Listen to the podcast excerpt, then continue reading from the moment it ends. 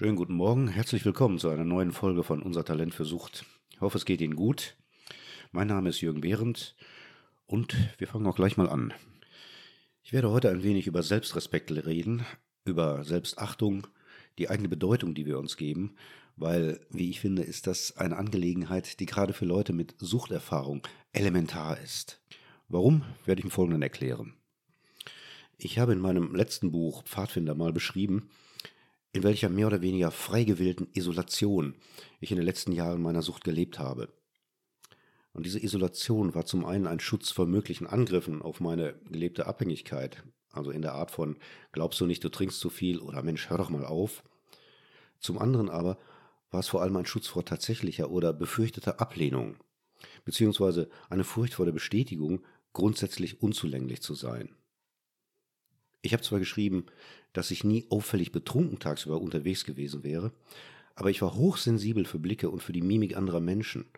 Und selbst wenn ich manche Reaktionen der anderen vielleicht falsch interpretiert hätte, wahrscheinlich habe ich das oft, dann war das Gefühl, das sie bei mir auslösten, dasselbe, als wenn sie real gewesen wären, nämlich Scham, Wut und auf jeden Fall der Wunsch nach Rückzug. Die Überzeugung, ein respektabler Mensch zu sein, das haben wahrscheinlich die wenigsten Alkoholiker. Ich glaube fast eher im Gegenteil. Ich habe mich mal mit einer Kollegin vor Jahren über das Thema Selbstrespekt unterhalten und sie fragte mich, auch vor dem Hintergrund meiner eigenen Biografie, ob da damals überhaupt nichts gewesen war, was ich an mir selbst geschätzt hätte. Und mir fiel trotz intensiven Nachdenkens nichts ein, was mir damals als selbst respektabel erschien. Im Nachhinein war das in gewisser Weise erschreckend, aber auch leicht zu erklären. Selbstachtung und Selbstrespekt sind weit mehr als gedankliche Konstrukte, die sich mit Willen aufbauen lassen, in der Art einer Auflistung aller positiven Eigenschaften, die man bei sich herausfindet. Sie setzen voraus, dass man sie als grundsätzlich für sich als legitim anerkennt. Und das ist bei einer Erkrankung, die gekennzeichnet ist durch Scham, Schuld und Selbstabwertung, sehr, sehr schwierig. Mir fällt auch heute nur eine Antwort ein. Meinen Selbstrespekt damals habe ich nur durch das Trinken einigermaßen im Lot halten können. In den alkoholisierten Phasen war ich in meiner inneren Welt ein anderer Mensch, nämlich der, der ich sein wollte. Allerdings allein. Man hört oft, dass Süchtige in einer Art illusorischer Welt leben, die mit der Realität nicht mehr viel gemein hat. Deswegen benutzt man wahrscheinlich auch gern das Wort Realitätsflucht. Unter Drogeneinfluss kann man Dinge hören, sehen, riechen, schmecken oder sonst wie wahrnehmen, die nicht vorhanden sind. Unter Alkoholeinfluss geht das nicht. Es sei denn, man gerät in einen Zustand wie ein Delir. Aber das ist ja nicht die Absicht eines Trinkers. Ich hatte den Alkohol vor allem genutzt, um mich gedanklich zurückzuziehen, um mich mit meiner eigenen inneren Welt beschäftigen zu können. Und diese innere Welt war, solange ich allein war, so für mich gestaltbar, wie ich wollte. Unter diesen Umständen war Selbstrespekt möglich, weil keine Realitätsabgleichung stattfand. Ich musste nichts abgleichen zwischen mir, zwischen meiner inneren Welt und der äußeren. Ich war für mich. Es fand sozusagen eine Art innerer Realitätsaufbau statt. Die Rückmeldung und Bestätigung von anderen und auch die Kritik, die wir brauchen, um uns selbst als grundsätzlich achtbar halten zu können, fielen in meinem Fall weg.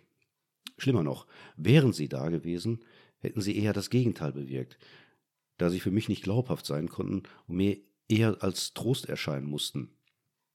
Und Trost erhalten ja nur besonders bedürftige Menschen. So meine damalige Überzeugung. Jetzt kann aber kein Mensch mit der Überzeugung leben, nichts wert zu sein. Er kann resignieren, krank werden oder seinem Leben ein Ende setzen, als finale Konsequenz. Ich hatte diesen Gedanken damals auch, und ich habe mich später sehr oft damit beschäftigt, was genau der Impuls dafür gewesen ist. Die Antwort darauf ist allerdings schwierig, weil sie sich sehr schwer in Worte zusammenfassen lässt. So Begriffe wie Ausweglosigkeit oder fehlende Perspektiven, die sind unzureichend als Beschreibungen. Ich wäre damals nie auf die Idee gekommen, dass fehlender Selbstrespekt damit zu tun haben könnte. Aber das kommt dem, was ich glaube, in meiner Erinnerung greifen zu können, sehr nahe. Es ist ein außerordentlich verstörender Zustand gewesen, ein Leben zu führen, zu dem niemand sonst letztlich Zugang hat und über Jahre die Erfahrung zu machen, sich sowohl durch Fremd- als auch durch Selbstbeurteilung ausschließlich selbst auf eine grundlegende Bedeutungslosigkeit reduzieren zu müssen. Und das kann man sich vorstellen, dass so eine Selbstachtung gar nicht möglich ist. Und die Achtung tritt auch nicht auf, sobald man nüchtern ist. Es ist ein sozusagen sich selbst verstärkendes System. Unzulänglichkeit oder die Überzeugung davon ist vielleicht zunächst ein suchtbegünstigender Auslöser. Und sie wird eine zunehmend stabile und sich selbst verstärkende Begleiterscheinung. Für mich war der Rückzug also ein Schutz vor weiteren Beweisen von Unzulänglichkeit, mit dem Vorteil, dass ich in der Isolierung und unabhängig von der Beurteilung anderer eine Art Selbstachtung wahren konnte. Der Selbstrespekt, von dem ich hier rede, entspricht also eher dem Versuch, sich ein Mindestmaß an Bedeutung zu geben, das man braucht, um sich nicht völlig aufgeben zu müssen. In der Abstinenz passieren Veränderungen, die von anderen Menschen, also von außen, beobachtet werden können. Und diese Veränderungen vollziehen sich zunächst mal schneller als die Veränderungen in der Sucht. Das versuche ich mal zu erklären. Es braucht seine Zeit, abhängig zu werden. Eine Alkoholsucht entwickelt sich nicht in sechs Wochen, ebenso wenig wie sich der Alkoholkonsum rapide und auffällig verändern muss. Hierbei können Jahre vergehen, und das tun sie in der Regel auch. Eine Abstinenz dagegen, beziehungsweise eine Beendigung des Konsums, sagen wir mal vorsichtig im Ausdruck, ist in ihren ersten Schritten sehr schnell zu erkennen. Der Übergang vom Trinkenden, sagen wir mal vom exzessiven oder zumindest auffälligen Trinken zu gar nicht mehr trinken, kann in wenigen Tagen passieren, meinetwegen durch eine Entgiftung. Und der Unterschied, der ist sehr deutlich erkennbar. Wenn die Abstinenz dann bleibt, dann kann es zunächst mal vorkommen, dass die Kontakte zu anderen Menschen zunehmen. Und sei es auch erstmal durch behandelnde oder weiter behandelnde Instanzen, durch Mitpatienten, durch Teilnehmer von Selbsthilfegruppen, Behörden wie die Arbeitsagentur oder Krankenkassen, aber auch durch die verstärkte Einbindung von Angehörigen. Das alles will ich jetzt gar nicht als Beziehungen bezeichnen. Aber auch wenn diese Kontakte nicht eng sein müssen, die vorherige Isolation hört zunächst mal auf. Die Veränderungen bzw. das Auftreten der eigenen Präsenz überhaupt können von anderen beurteilt, kommentiert und eingeordnet werden und werden als Rückmeldung wahrgenommen. Ganz einfach durch ein Gespräch. Mit anderen Worten, man wird tatsächlich erstmal gesehen. Wir bekommen also erste wichtige Signale, die uns dabei helfen, herauszubekommen, wer und wie wir möglicherweise sind. Und ohne das jetzt verallgemeinern zu wollen, aber viele Abhängige sind unvertraut damit, ganz profane Alltagsangelegenheiten zu regeln und diesbezüglich Gespräche zu führen, weil sie Zurückweisung erwarten oder sich dafür scheuen, etwas einfordern zu dürfen. Gehen wir jetzt mal von dem Gedanken aus, dass über einen längeren Zeitraum vor Beginn der Abstinenz Selbstachtung nur noch in sehr geringem Ausmaß vorhanden war.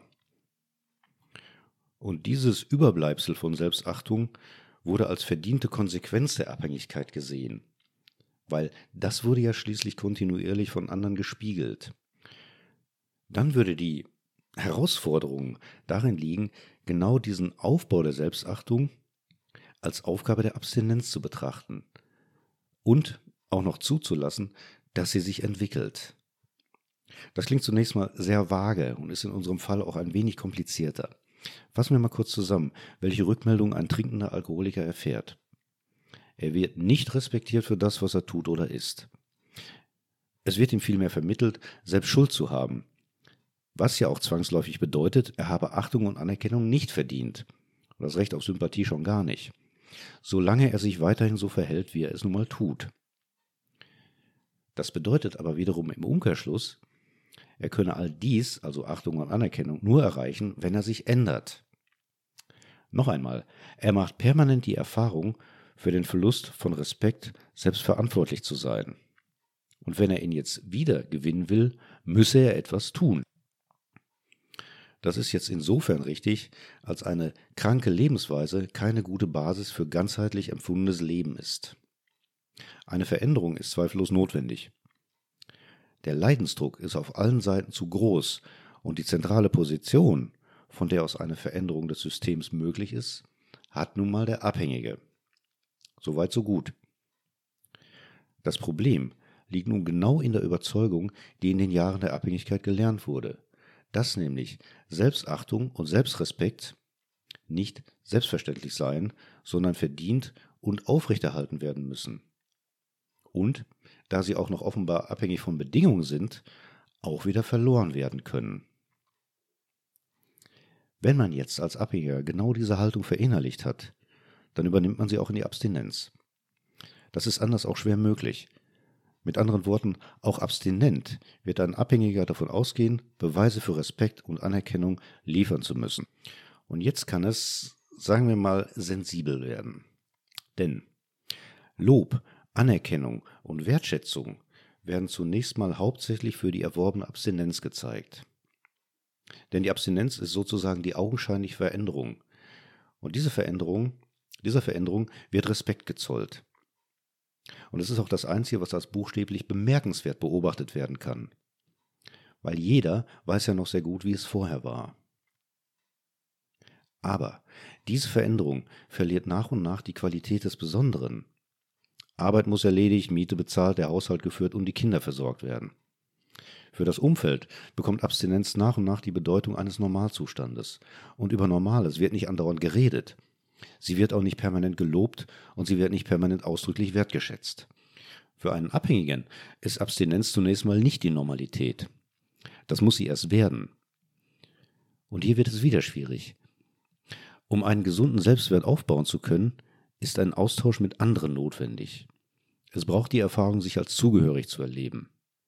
Das bedeutet nicht permanent positiv bestärkt zu werden, sondern durch das Zusammensein mit anderen Impulse zu bekommen, die dabei helfen, sich selbst zu definieren und sich selber zu erfahren. In der Vergangenheit, also in der Abhängigkeit, wurden diese Erfahrungen durch die Sucht bestimmt. Und zumindest zu Beginn der Abstinenz werden sie das ebenfalls, wenn auch mit umgekehrten Vorzeichen. Hier ist der Nichtkonsum ausschlaggebend, aber Alkohol ist trotzdem das zentrale Thema, weil seine plötzliche Abwesenheit die wichtigste Bedeutung bekommt. Und die Rückmeldungen werden zum ersten Mal positiv. Trotzdem spielt die Substanz eine große Rolle. Der Verzicht auf Alkohol ist schließlich auch eine Art des Umgangs damit. Die ersten Erfahrungen eines spürbaren Selbstwertes werden also erneut durch eine Substanz gemacht. Damit jetzt keine Missverständnisse aufkommen, diese Erfahrungen sind richtig und absolut wichtig für den Abstinenzprozess. Wenn sich jedoch jetzt die Überzeugung entwickelt, die Berechtigung für den eigenen Selbstwert könne sich hauptsächlich aus dem Bemühen aufbauen, Anerkennung sei durch einen stetigen, aktiven und sogar lebenslangen Verzicht möglich, weil genau das die eigene Person definiert, dann wird eine Ablösung von der Abhängigkeit behindert. Ich vermute, dass die Dogmatisierung, die sich in Aussagen zeigt wie ein Alkoholiker ist sein Leben lang krank, viel mit dieser Sichtweise zu tun hat.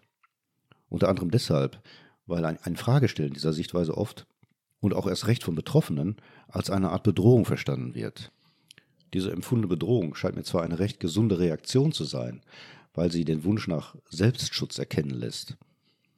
Sie kann aber auch durch die damit verbundene Abwehr verhindern, sich ausreichend und sehr umfassend überhaupt mit dieser Frage zu beschäftigen. Aber diese Möglichkeit sollte unbedingt gegeben sein, weil es schließlich auch um die Frage geht, ist ein Leben in Gesundheit überhaupt erlaubt? Oder verliere ich, wenn ich das in Anspruch nehmen will, die Basis für die Anerkennung, die ich brauche? Ich habe mich immer, das klingt jetzt rebellischer oder vielleicht ein bisschen größenwahnsinniger, als es gemeint ist, aber ich habe mich immer dagegen gewehrt, mein Leben als nicht alkoholtrinkender Mensch in irgendeiner Weise durch den Alkohol definieren zu lassen. Dazu gehörte unter anderem, dass ich mich nie als trockener Alkoholiker bezeichnen würde und auch nicht so fühle. Trocken ist übrigens ein schreckliches Adjektiv, wie ich finde. Aber es ist vielleicht ein Beweis für die Schwierigkeit, angemessene Worte für genau dieses Phänomen zu finden. Ich habe mich auch immer gegen den Kommentar verwahrt und empfindlich bis zur Verärgerung darauf reagiert, ich dürfe ja keinen Alkohol mehr trinken. Denn diese Sicht bedeutet für mich einen zu großen Grad von Fremdbestimmung. Ich sehe es heute noch uneingeschränkt genauso, wenn ich auch meinen Standpunkt mittlerweile etwas gelassener vertrete als früher. Ich darf ohne weiteres. Und ein Verbot, sei es auch noch so wohlwollend gemeint, wäre ein Eingriff in meine Autonomie. Und unter uns gesagt auch eine Beleidigung. Ich habe mich entschieden, alkoholfrei zu leben, um gesund zu werden.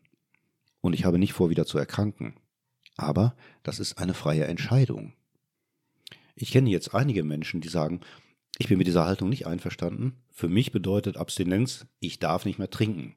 Definitiv. Punkt. Und auch das ist völlig in Ordnung. Aber auch das ist eine Entscheidung. Und die ist absolut zu respektieren. So, und für die heutige Folge war es das schon wieder. Hat mich gefreut, dass Sie wieder dabei waren. Wenn Sie möchten, nächsten Mittwoch erneut, eine Minute nach acht. Sie wissen Bescheid. Bis dahin, bleiben Sie gesund, machen Sie es gut. Mein Name ist Jürgen Behrendt. Tschüss.